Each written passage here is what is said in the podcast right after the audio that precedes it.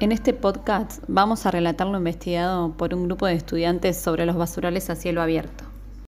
¿Qué es un basural a cielo abierto?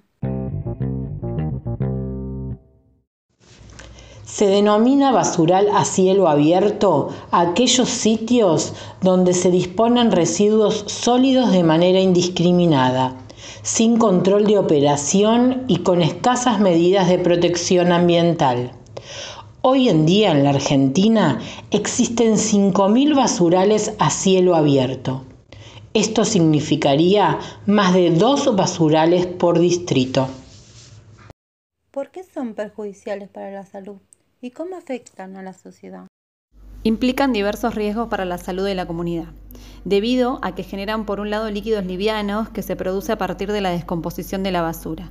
Estos líquidos, si no son controlados de manera correcta, se pueden filtrar al suelo y contaminar fuentes de agua potable.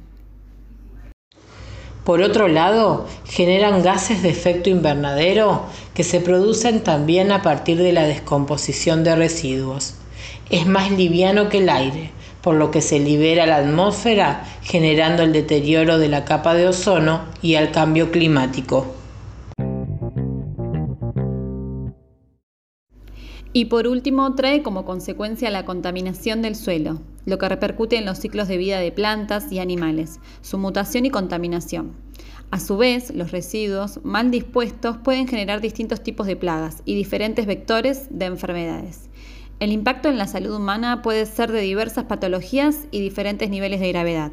En aquellas personas que viven cerca de los basurales a cielo abierto se han detectado problemas neurológicos, malformaciones congénitas, bajo peso al nacer, enfermedades como dengue o cólera y hasta diversos tipos de cáncer.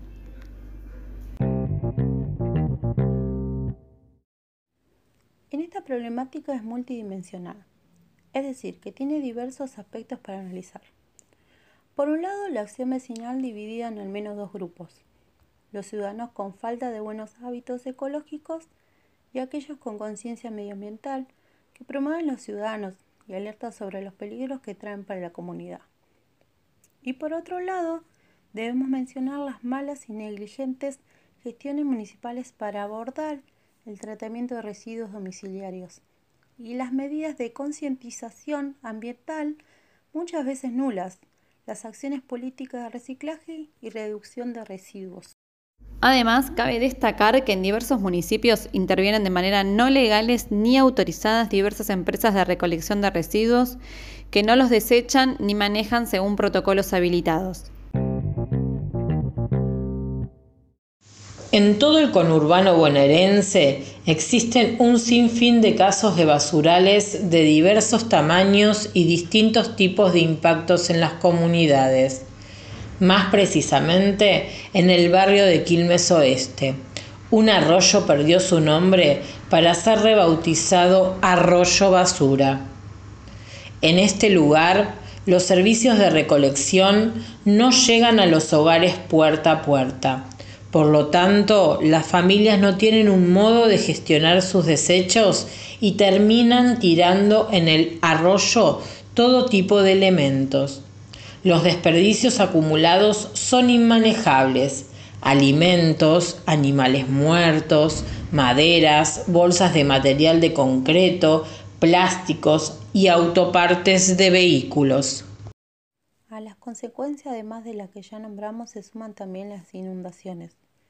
Los desagotes, las salidas de agua y bocacalles se tapan por la basura.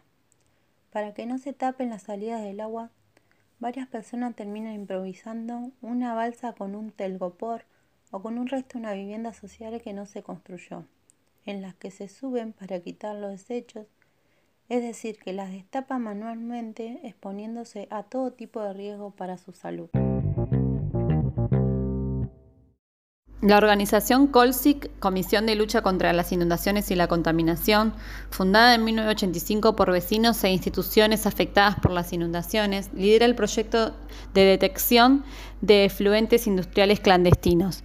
Realizó denuncias ante la Secretaría de Política Ambiental de la provincia de Buenos Aires. Ella propone la erradicación, parquización y forestación del lugar, la concientización de los vecinos y prevención de enfermedades. Lleva adelante otro proyecto de pasantías de estudiantes en la Universidad Nacional de Quilmes para la elaboración de bombas depresoras de napas.